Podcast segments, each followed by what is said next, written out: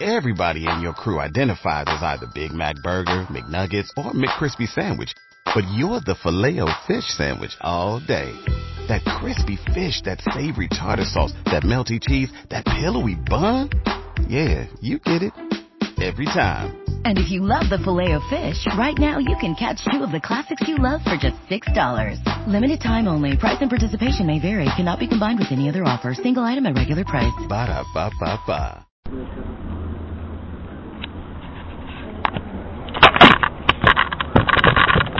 El tema de hoy, el director general. Vamos a hacer 10 preguntas. Las contestamos y nos vamos. Hay en la Torah varias preguntas que todas se van a contestar y Hashem con una sola respuesta.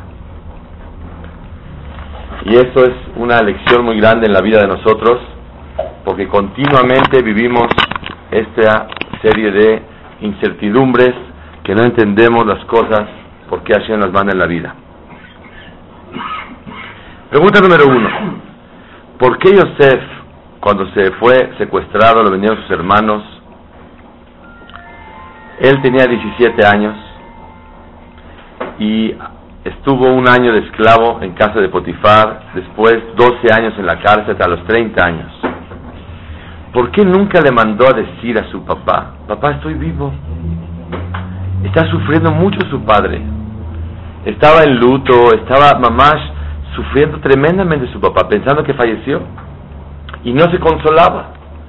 ¿Por qué no le mandó avisar, papá, estoy vivo? Más todavía, cuando tenía 30 años que se paró de rey, ¿por qué no le mandó a decir, papá, yo soy el rey? El virrey de Egipto. El sufrimiento de Jacob era impresionantemente grande ¿Cómo es posible que Yosef no lo hizo? Y no encontramos en la Torá que fue castigado Yosef por no avisarle a su papá que estaba vivo.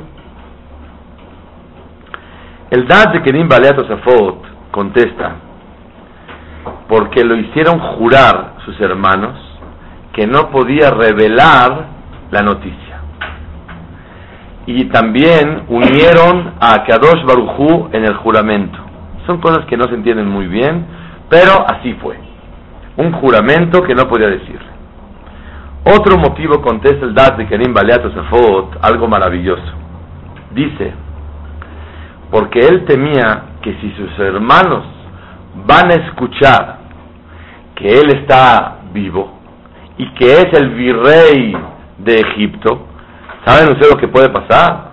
Uh, unos se van a escapar al norte, unos al sur, unos al este, unos al oeste, y se van a perder cada uno. Y Hazbe Shalom, el sufrimiento de que se dispersen todos sus hermanos sobre Jacob, tal vez hubiera sido más grave. Por eso Yosef nunca le mandó avisar a su papá que está vivo. Porque la interrogante es muy resaltante. ¿Cómo no se atreve Yosef? ¿Cómo no toma iniciativa de avisarle, papá, estoy vivo, mándale una carta? Manda avisarle con una paloma como se estilaba el tiempo de antes. ¿Por qué Yosef no le avisa a su papá que está vivo? Dice el Dad de Kerim Baleat Safot, porque si él avisaba que estaba vivo, sus hermanos de la pena y de la vergüenza y del miedo se hubieran escapado uno para acá, uno para allá, y se hubiera eh, desparramado la familia Barmenán, y quién sabe qué hubiera pasado con Jacob. Hasbe Shalom. Muy grave hubiera pasado. Por eso Yosef nunca avisó. Pero eso es, son motivos lógicos, esos primeros dos motivos. Uno, lo hicieron jurar, como dice el Tosafot, Igualmente a Kadosh Baruj lo hicieron jurar y por eso no pudo revelar. Motivo número dos, por el miedo de dañar a sus hermanos y que la familia se disperse y hubiera sufrido Jacob. Pero hoy vamos a estudiar un tercer motivo que la verdad aparentemente en la vida no se entiende, pero vamos a estudiar que por más que uno quiera entender, no se va a comprender y la falta de comprensión se ve que es mano de Hashem. Escuchen bien cuál es el motivo. Gracias, muy amable. Gracias, Dice el Ramban, ¿por qué no le quiso notificar a su papá que estaba vivo? Escuchen bien, para que se cumplan los sueños, para que se cumplan, para que se cumplan los sueños, para que se cumplan los sueños que él soñó. Él soñó que se van a posternar las estrellas, el sol, la luna, las espigas delante de él. Como Yosef soñó que se van a posternar, por eso Yosef no podía revelarle a su padre, porque si no se ha cumplido el sueño, ¿cómo entonces Yosef puede revelar? Si él va a revelar, papá estoy vivo, uno se va a ir para allá, uno para acá, ¿y qué pasa? Ya no se va a cumplir el sueño de que los diez juntos se aposternen a él, o los once, las once estrellas, y papá, y la luna, y las estrellas, y todas las espigas. Ya no se va a cumplir el sueño. Por eso él no notificó. Dice el si no fuera porque él tenía que cumplir los sueños, se hubiera considerado un pecado grandísimo el sufrimiento de su padre de dejarlo en luto 22 años. Entonces Yosef, tenemos tres respuestas. ¿Por qué no notificó que estaba vivo? Una, porque juró y no podía revelar. Dos, porque Yosef no quería causar daños, que la familia se disperse, a Shalom, iba a ser muy grave. Tres, para que se cumplan los sueños. Cuando llegaron todos juntos y se aposternaron, ahí se cumplieron los sueños. La pregunta es, ¿qué mitzvah hay de cumplir sueños? ¿Desde cuándo una persona tiene que obedecer a los sueños?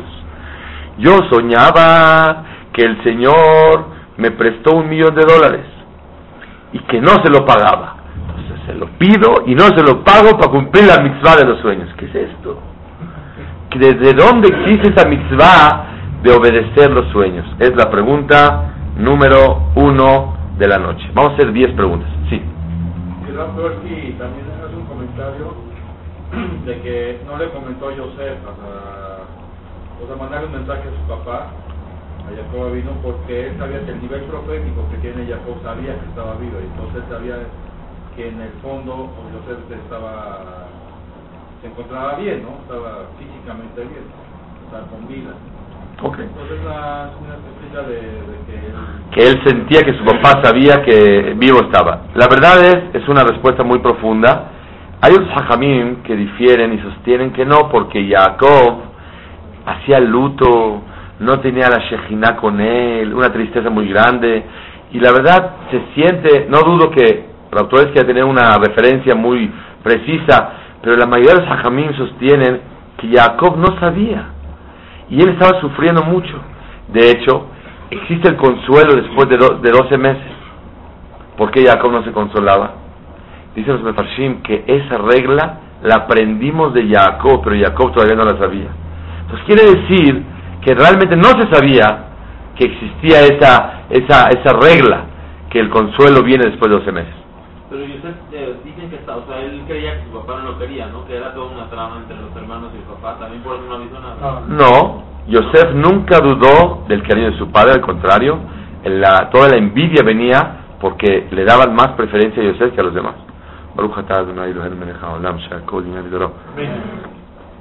Segunda pregunta. Al principio dice Pasuk y lo odiaron. Y después dice lo envidiaron. Normalmente la envidia trae por consecuencia el odio. ¿Por qué primero odio y luego envidia? Pregunta número tres. Cuando él soñó, le dijo, por favor, Shimuná, por favor escuchen mi sueño. Pregúntale a Jaime Kadosh ¿Qué es por favor escuchen mi sueño? Al principio. ¿Para qué tuvo que él rogarles que le escucharan el sueño? ¿Acaso él tenía algún interés de despertarles el odio y la envidia? por favor, escuchen mi sueño. ¿Qué es por favor? ¿Qué significa este por favor de parte de Yosef Atzadik? Pregunta número 4. ¿Por qué el sueño de Yosef le ocasionó el daño? Porque él contó, envidiaron, lo odiaron, etc. Está escrito que Yosef con el sueño cayó y con el sueño se levantó. Él con el sueño ocasionó la envidia y el odio. Y con el sueño de quién? Del ministro de la bebida se hizo el gancho para que pueda salir. Y después con el sueño de Paró, él salió y tomó su lugar. Dice el Midrash, con un sueño cayó y con otro sueño se levantó. ¿Qué nos viene a enseñar que con sueño cae y con sueño se levanta? ¿Qué? Si cayó con sueño y se levantó sin sueño, o cayó por otra cosa y después le vino un sueño para salir exitoso.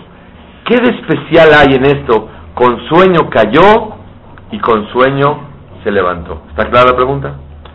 Pregunta número 5. Está escrito que los árabes solían vender siempre puro neft, puras cosas que huelen feo, petróleo. Los árabes tienen mucho petróleo. Y en ese entonces, cuando compraron a Yosef, vendían perfumes. La pregunta es, una persona que está súper triste y afligido de que lo están comprando de esclavo, ¿qué camina hay? ¿Qué diferencia hay si huele feo o huele bonito? Pregunta número 6. Yosef, dice la Torah, el Midrash trae, que él le dijo dos veces al ministro de la bebida, oye, por favor, Uskartani, te acordarás de mí por favor en su momento y me va a echar la mano para salir de aquí.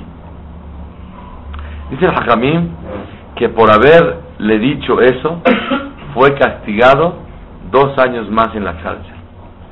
Díganme ustedes, ¿qué de malo tiene que una persona le diga al otro, Ishtadlut, esfuerzo, échame la mano cuando puedas, cuando te acuerdes de mí? ¿Dónde está el problema? Pregunta número 7. Cuando Yosef Atzadik se encontró con sus hermanos, ¿qué les dijo? Ustedes no me mandaron, no se preocupen. ¿Cómo los tranquilizó? Ustedes no me mandaron, Hashem me mandó. Dice el Midrash que le recordó los sueños. Ya ven lo que soñé. Eso es de Hashem. La pregunta es, ¿otra vez los vas a picar a ellos con los sueños? Ya. Mira todas las consecuencias que pasaron por decir los sueños. Ahora, ¿se acuerdan de los sueños, hermanos? Ya ven, todo es de Hashem. Los, los sueños son para bien. Otra vez tiene que recalcarles y enfatizarles que tienen que ser súbditos de él y que soñó y recordar todo el mal. Una persona que quiere reconciliarse con otro, no le recuerda los problemas que pasaron en ese momento. ¿Para qué abrir las heridas otra vez? Les dijo, ¿se acuerdan de los sueños? La pregunta es, ¿para qué otra vez los picó Pregunta número 8. Cuando le dijo Yosef a sus hermanos que vivía, díganle a papá que yo soy el virrey de Egipto. ¿Para qué les tiene que decir, oye, díganle a papá que soy el virrey? ¿Acaso a Jacob le da mucho orgullo que su hijo sea el virrey? Jacob lo que quería es un hijo Talmid Hacham Gadol, Yere Shamayim, Tovot, exitoso en la vida. Es el virrey. Nunca soñó Jacob que su hijo va a ser el virrey que le diga, yo soy un hombre bueno, íntegro, continúo con todo lo que nos enseñaste papá en la casa. Eso le va a dar Nahat a Jacob. Pero si es el virrey y se echó a perder, no va a tener ninguna satisfacción Jacob. Más todavía. La Torah cuando cuenta que le contaron a Jacob que vivía Yosef, no lo podía creer.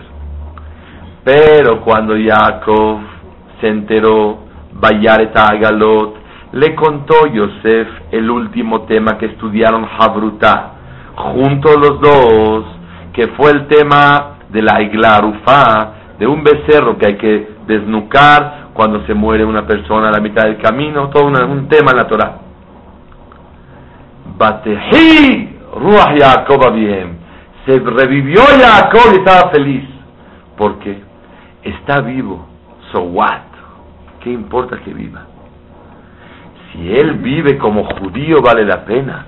Pero si él es el virrey y se casó con Goyot y se echó a perder su vida, aunque tenga poder y dinero, ¿de qué me sirve?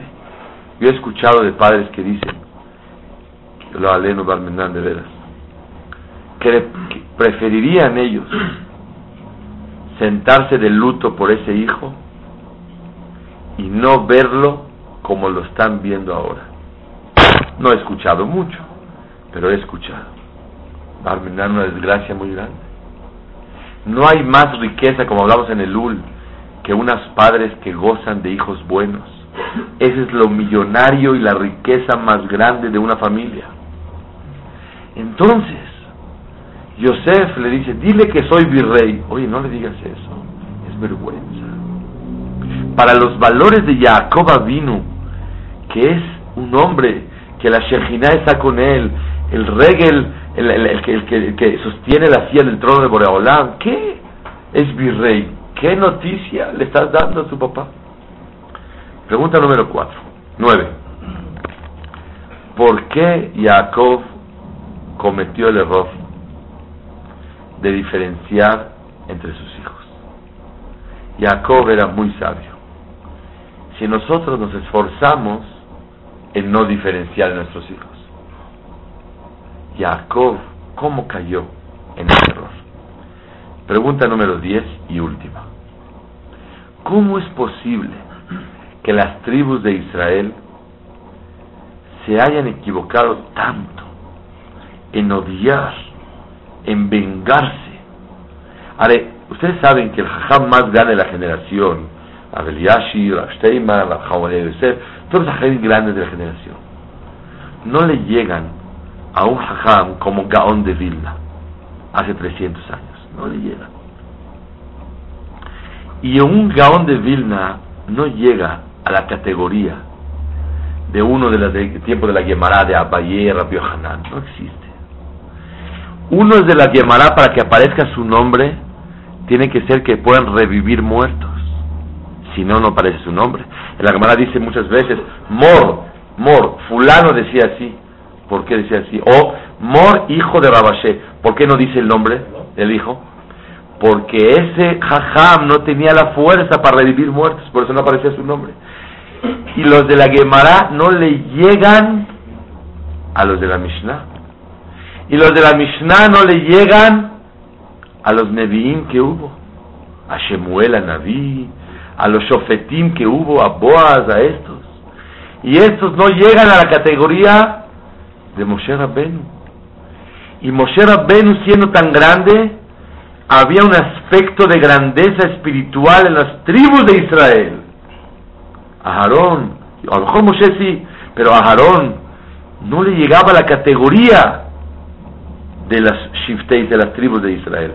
Entonces vamos a hacer memoria.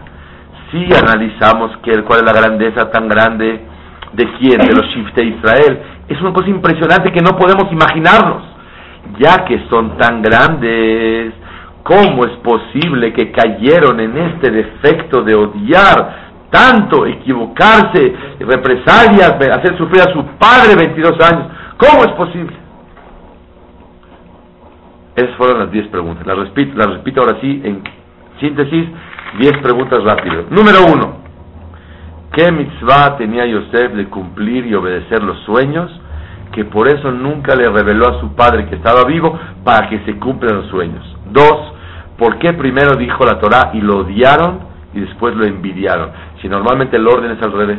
Tres, por favor escuchen mis sueños. ¿Para qué les pides? Les va a dar coraje. No les digas. Y por favor, cuatro, con el sueño se cayó y con el sueño salió adelante. ¿Qué es esto de los sueños? Cinco. Borolán hizo un milagro que los árabes vendan perfumes para que huela sabroso. ¿Qué importa que huele? Está el Señor súper tirado en la vida. Ahorita lo que huele o no huele es lo de menos. No tiene nada que ver si huele bonito o no huele bonito. Seis. ¿Por qué fue castigado por hablar con el ministro de la bebida? Por favor, échame la mano cuando puedas. No está mal. ¿Qué problema tiene? Siete.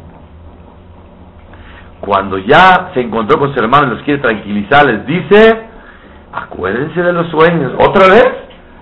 No puede ser. Ocho.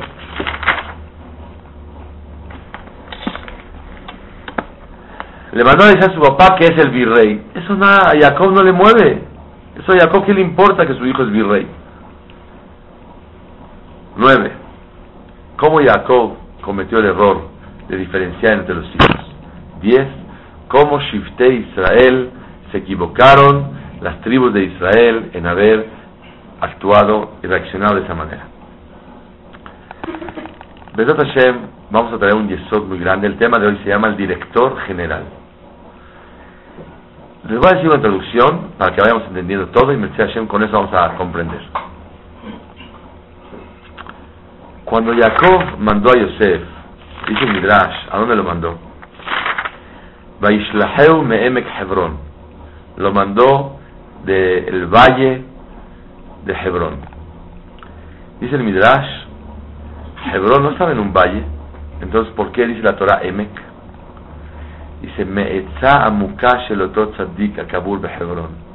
Lo mandó porque Borolam le metió en la cabeza mandarlo a su hijo Yosef por la, la idea tan grande que había prometido a Kadosh Baruj a ese tzaddik que está enterrado en Hebrón, que fue Abraham Avinu, que tienen que irse 400 años al exilio.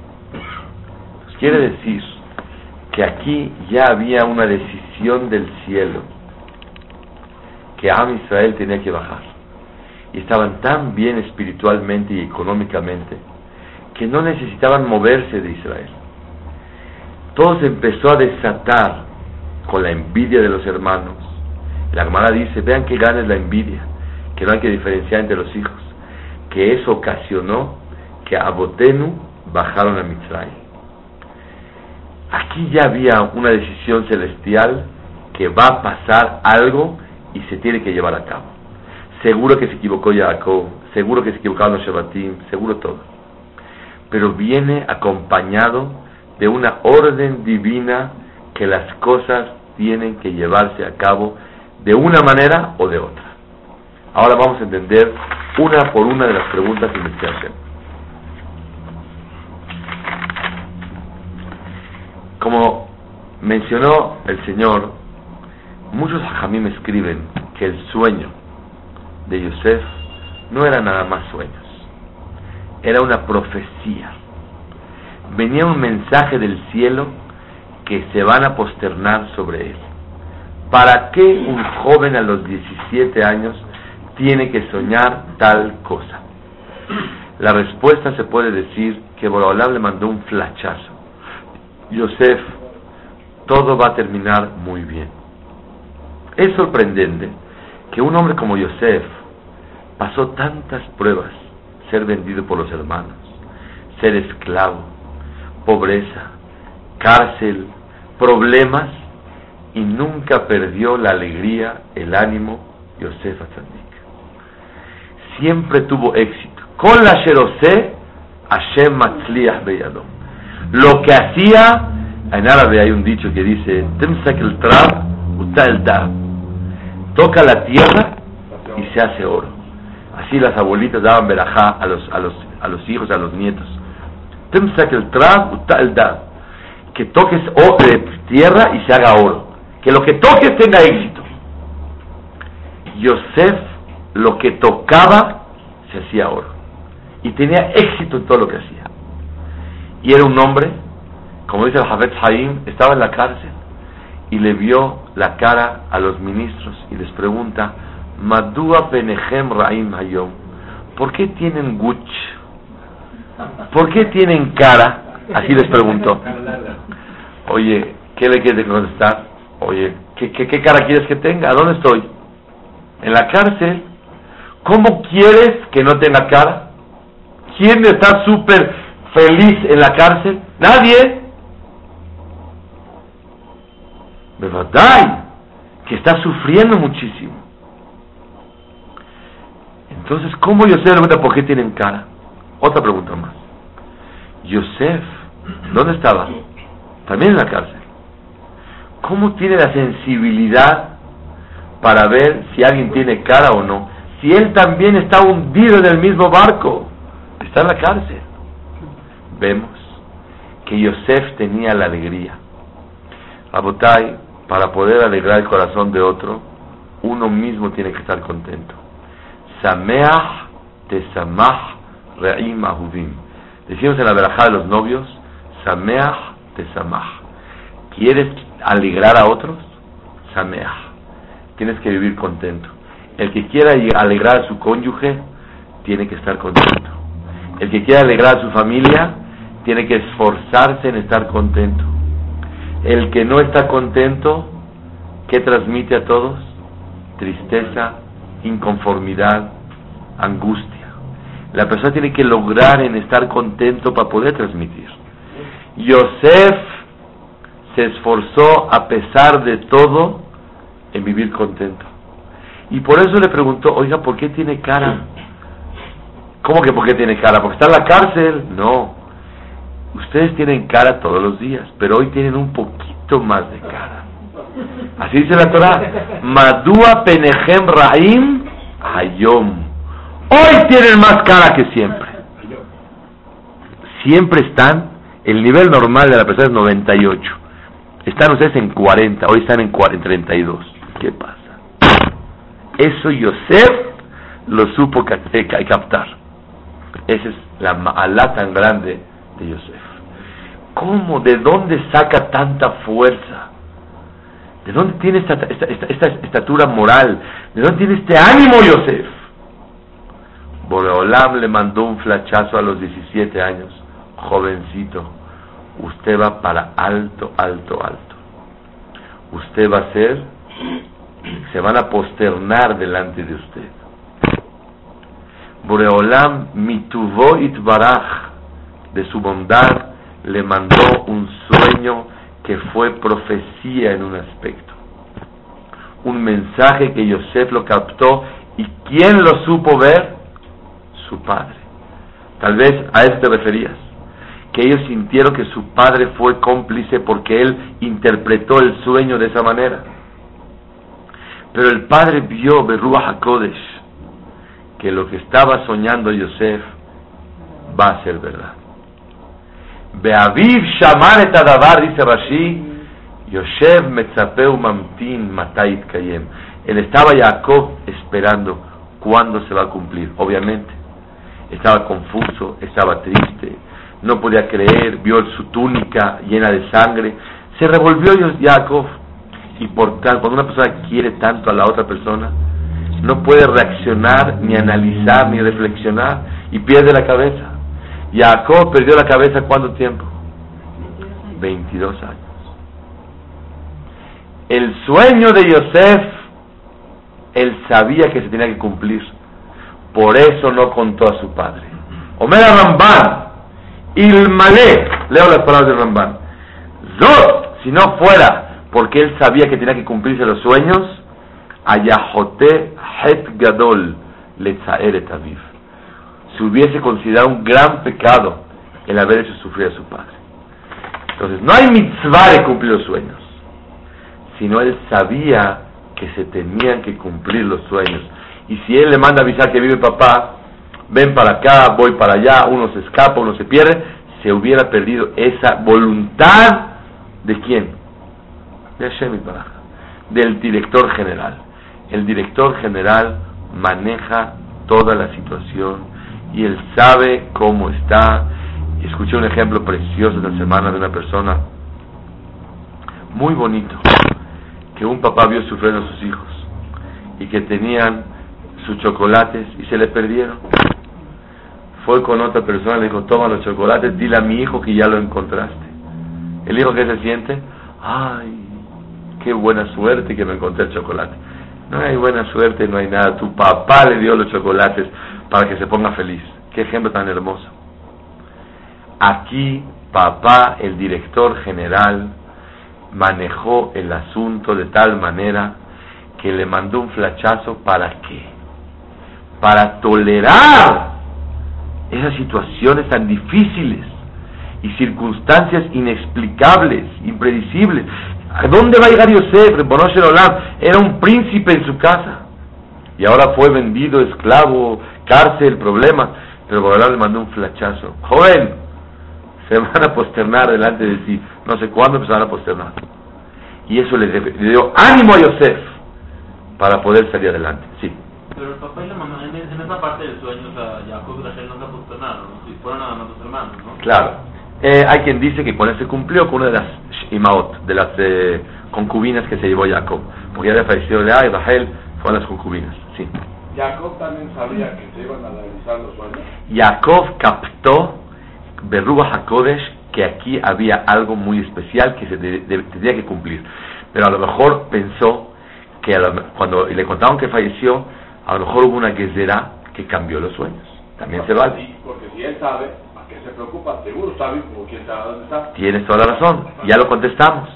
Que cuando, a lo mejor él pensó que sí, fue una profecía, pero a lo mejor algo ocasionó un pecado que a lo mejor Borolam quitó esa profecía y se retractó de eso y, estaba sufriendo tanto y tanto lo quería y vio la túnica, no lo podía creer, la verdad, una persona se lo deja llevar, así es, no se lo cree, así es, Ok. Sí. ¿Cuántas preguntas llevamos contestadas? Una. Faltan nueve. Ok. Hay algo que me está moviendo, que es, Jacob tenía y Joseph tenían un nivel muy alto, tenían un nivel de profecía.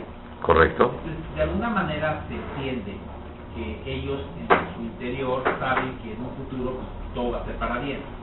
Ahora vamos a ponerlo como nosotros seres humanos normalitos, que estamos aquí Entiendo que tenemos que tener en una en todo lo que nos pasa, en todo lo que pasa.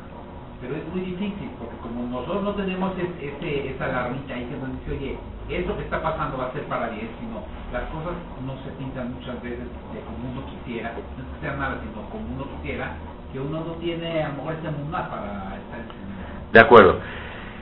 La, la situación que vivieron ellos, ellos vieron un sueño que va a ser todo para bien. Pero tal vez hubo un pecado que ocasionó que no sea para bien. Por eso Jacob sufrió mucho. Nosotros como personas normales, normalistas como les nos llamaste, es verdad, necesitamos siempre entender que todo es para bien mas no todo va a salir como nosotros queramos. Hay una gran diferencia. No todo lo que es para bien quiere decir, ah, al final va a acabar la película precioso. No, va a acabar que se murió y se divorciaron y no, no, no, se quisieron otra vez. Pero fue para bien. No colorín colorado este cuento se ha acabado todo bonito. No, no, no, no, no. Para bien, como dijimos una vez hace varios años, lo tengo escrito en mi cuaderno y lo repaso de vez en cuando. No dice, todo va a ser para bien, todo es para bien. No todo va a salir bien, todo está bien. Nada más que no entendemos por qué está bien. Pero eso no quiere decir, tú confía, todo va a salir bien. ¿Quién dijo? Todo está bien, pero no por confiar siempre te lo van a dar. Hay un artículo muy bonito en la revista, a mi esposa le llega Jewish Observer, en la web de Estados Unidos y en la primera plana mandaron una, eh, un, un artículo de un yehudí de México. Hace varios años que tiene a leer un hijo enfermo. Y él dijo que cada que va a llegar Rosh Hashanah tiene la esperanza que tal vez este año se va a curar. Pero cuando se acerca la crepúsculo, la Shekiah, la puesta del sol y entra Rosh ¿qué siente? que Hashem le contestó el Kippur pasado. Todavía no. Y va a seguir esperando hasta que Hashem quiera. Abajo de esta tarima hay un mármol que lo taparon con esta loseta. Este mármol es testigo que hace como 10 años llegó un viejito de 85 años y me pidió refuaje lema por una hija que tiene de 50 años. Y yo le pregunté, ¿qué se enfermó? Dijo, no, sigue igual de enferma como siempre. Tenía 85 años y seguía pidiendo tefilá a dos Baruj Porque tefilá no es nada más para solucionar, sino es para reconocer y aceptar la voluntad de Hashem. Entonces, no siempre va a salir las cosas como queramos. Y, y, sabes el dicho que yo digo, la mayoría de las veces siempre no saldrán como nosotros queramos. No que no siempre va a salir como queramos, sino siempre, casi siempre no va a salir como nosotros queremos. Pregunta número dos, ¿por qué dice que lo odiaron y después lo envidiaron? Porque cuando él habló, dijo, es, la verdad es odioso este muchacho. Ah, que nos vamos a posternar a él. Pero cuando papá se quedó callado e interpretó el sueño, ya no dije, le agarraron odio. Ahora que le agarraron, envidia. Porque cuando papá demostró que sí puede ser, ya vieron que no es porque el muchacho es malo, sino ya ahora sí le tienen coraje de verdad por la envidia. Por eso Vaisneu y después Vaikanu. Primero lo odiaron pensando que son alucinaciones de él y después tuvieron envidia porque sintieron que sí puede ser realidad. La pregunta número tres que preguntamos, ¿para qué otra vez abre la herida? Porque yo sé le quiso decir, hermanos, ¿ustedes creen que son culpables? No. ¿Se acuerdan de los sueños? Es una orden de Hashem. Seguro que ustedes pudieran haberse abstenido de pecar y hacerme sufrir, pero estoy seguro que Boreolam les es muy poquito, es muy leve su pecado. Boreolam les metió en la cabeza y les quitó el libre albedrío y la elección, y Boreolam los incitó a, a celarme y a llevarme a lo que me hicieron. Porque como se vio tan incoherente, no es normal que hermanos vengan a un hermano. Mientras más anormal es la situación, más llegamos a la conclusión que viene del cielo. Cuando más normal es, tal vez somos culpables. Más anormal, seguro que viene de arriba. Porque no puede ser que ustedes hayan equivocado de esa manera.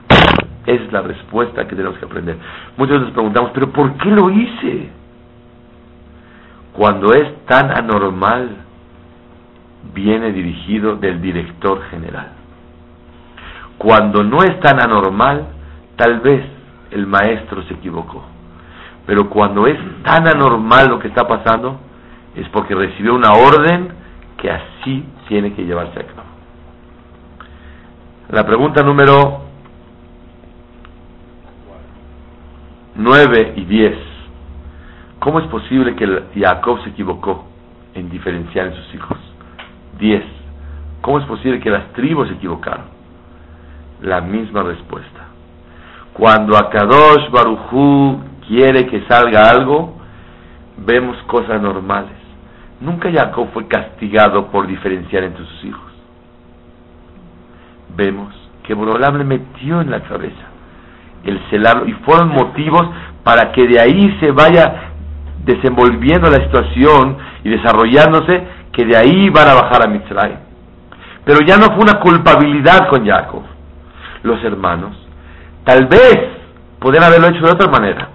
Por eso sí hay un poco de castigo sobre ellos. Y los diez, al Sagar, al Ugem Malhut, los diez Hajamim que fueron matados en, varias épocas en Israel, en la destrucción de Betamigdash, fue, el segundo Betamigdash fue a raíz de esto. Porque sí hubo pecado. Pero yo sé, los quiero tranquilizar, hermanitos, no son tan culpables, tan, culpables ustedes. Porque a Kadosh Baruj ya lo tenía eh, destinado desde un principio. Es lo que Yosef quiso decir.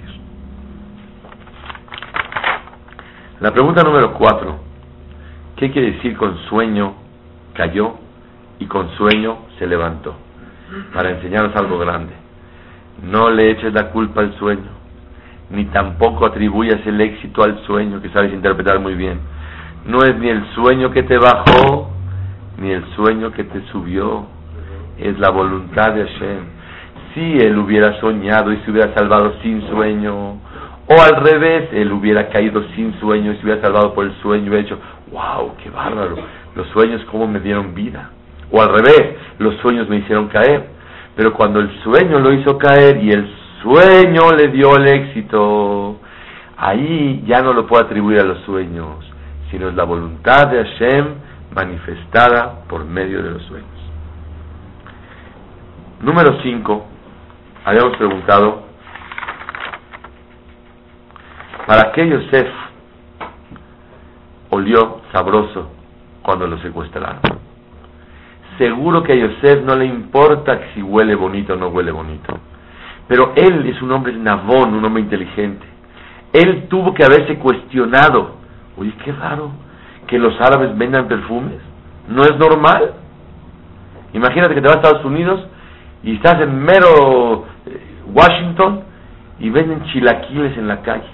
No es normal. Tienes que buscar un Mexican food, un algo así para comer chilaquiles. Pero que vendan chilaquiles o sopes o tamales hacia la mitad de Washington está muy raro. Algo está aquí diferente. Cuando una persona siente algo diferente, tiene que llegar a la conclusión como un tzaddik como Yosef inteligente, Hashem está conmigo. Y otro detalle, otra inyección de ánimo, Yosef, cuidado, voy contigo, no te vas solo. Ese es el mensaje del perfume. No es oler bonito, Rashid dice, Leodía matanza Saharán Sadikim. Por Olam quiso pagarle mucho a los Sadikim, a Yosef, para que huela bonito. No es el olor, es el mensaje que recibió Yosef al oler bonito. Como se dice en Yiddish. Vos nafkamina, ¿qué diferencia hay si huele o no huele? No es del olor, es lo que sintió Yosef al entender que Boreolam le quiso decir, Yosef, estoy aquí contigo.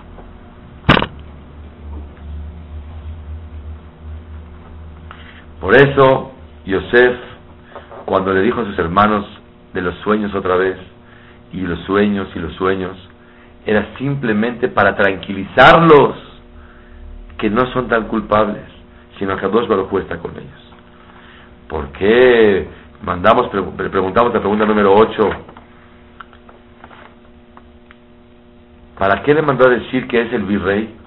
¿Acaso el papá le interesa mucho que su hijo sea el virrey? Díganme, ¿alguien de aquí ha soñado que su hijo sea el presidente de la República? Nadie. Y tal vez soñamos que no sea. Entonces, ¿qué le mandó a decir? Papá, soy el virrey. Mira, papá, que yo me he salvado la vida. It's okay que yo Baruch Hashem sigo Yerushalayim, it's okay. Que me hice el virrey de todo Egipto, is unbelievable. No se puede creer, es un shigaón. Papá, no hay duda que vengo dirigido directo a Hashem. Ya no analices tanto, papá, no analices qué pasó. Es más, no me preguntes nada. Akadosh, es lo de menos ahorita. Akadosh Baruchu me llevó de la mano. ¿Quieres saber? ¿Por qué? Porque es una locura que me convertí en el virrey y en el hombre más poderoso después del faraón y más rico. ¿En cuántos años? En nueve años.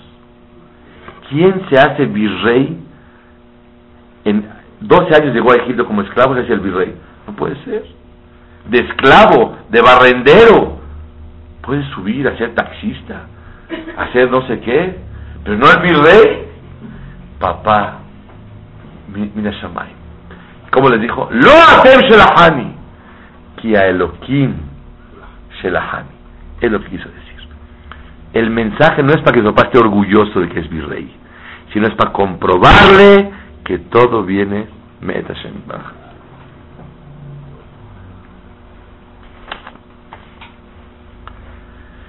Ya contestamos todas las preguntas, falta una. ¿Por qué se consideró pecado el esforzarse y decirle al Zara Mashkim, échame una manita? La respuesta es, un hombre soñador, un hombre visionario, un hombre con una profecía, un hombre que lo que toca se hace oro, un hombre que Borolán está con él, no le queda decirle, échame la mano. ¿Qué mano? A Yosef no le queda. Todo queda contestado con eso es pecado que Yosef se esfuerce de esa manera. Porque cuando una persona tiene tanto bitajón, tanta confianza en Hashem, y Boreolam le demostró que está con él en todo, desde el perfume, desde en casa de Potifar, lo que tocaba se hacía oro. En la cárcel se hizo el ministro de la cárcel. No le queda, tú ten paciencia, hazte filá, y a ti no te... A nosotros, diez veces tenemos que decirle al, ministro, pero a Yosef es abón, por la categoría tan grande que Yosef vivió.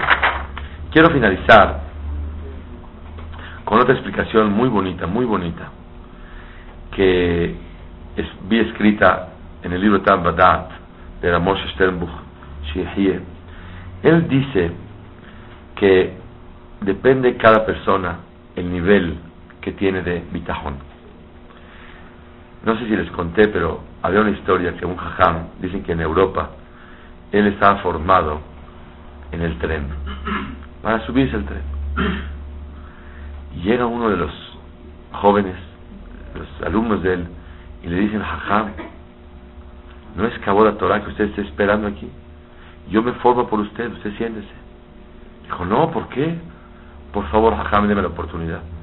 Bueno, si insistes, con mucho gusto.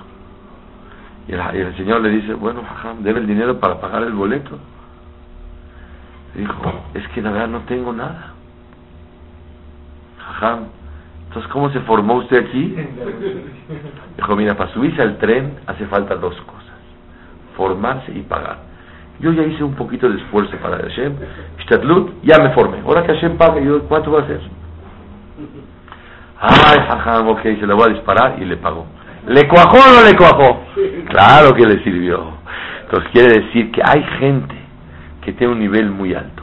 Para nosotros el que se forma sin dinero es verá, es tipes.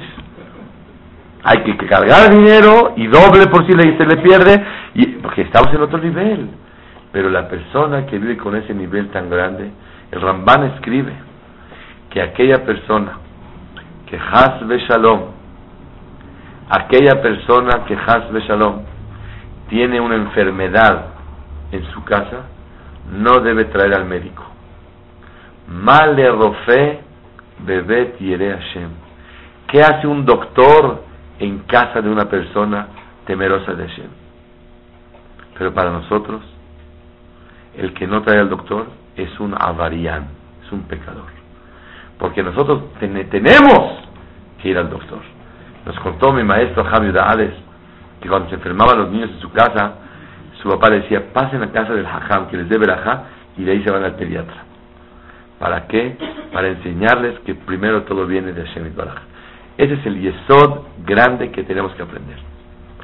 Otra explicación que vi es porque Yosef se apoyó y sintió que por haber hablado con el Sara Mashkin, por, con el ministro de la bebida, por ahí le iba a venir la Yeshua, la salvación. Y tenemos que saber, ¿alguien de aquí trabaja? ¿Tiene negocio, trabaja? ¿Sí? ¿Cómo? Es haram. ¿Para qué se esfuerza? Dite fila a la mañana, di potaje, deja, y te tiene que llegar la parnasa a la casa.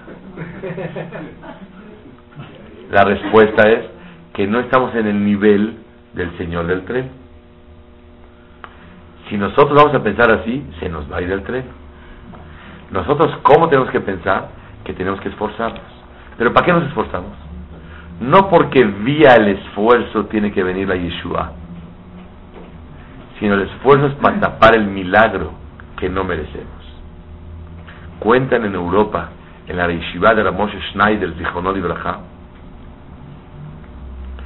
que mandaron a Obrej cada vez, otro mes diferente, otro Obrej diferente, a otra ciudad a juntar dinero. Fue una breja a juntar dinero en Europa, regresó y no juntó nada. Después de unos días llegó un señor y les dio 100 mil dólares para la yeshiva. Se acerca al Rosh Yeshiva y le dice a la breja, es que era mis voz, muchas gracias. Dijo, ajá, ni conozco al donador. Dijo, no, por tu esfuerzo de haber salido allá, Boreolam mandó al donador acá. Esa es la emuná de un yehudí. Tú sales a trabajar hoy, mañana, el mes que entra, y no está funcionando, Boreolam ya cumplí con mi shtadlut, ahora te toca a ti. Y tal vez se gana el billete de la lotería. O le llega otro negocio, me dijo una persona millonaria en México, los negocios que yo busco nunca salen. Y los que me llegan a mi escritorio siempre funcionan. Porque Borola me quiere enseñar que yo no hago, sino Él me lo manda. Pero Él tiene que ir a buscar, no funciona, para tapar el milagro y mandarle después a verajá a la persona. Eso es. En árabe hay un dicho hermoso y me gusta repetirlo y dice, Mer, minnak el harake o min Allah el De ti el esfuerzo, minnak, de ti el harake. Muévase en la vida, hay que moverse.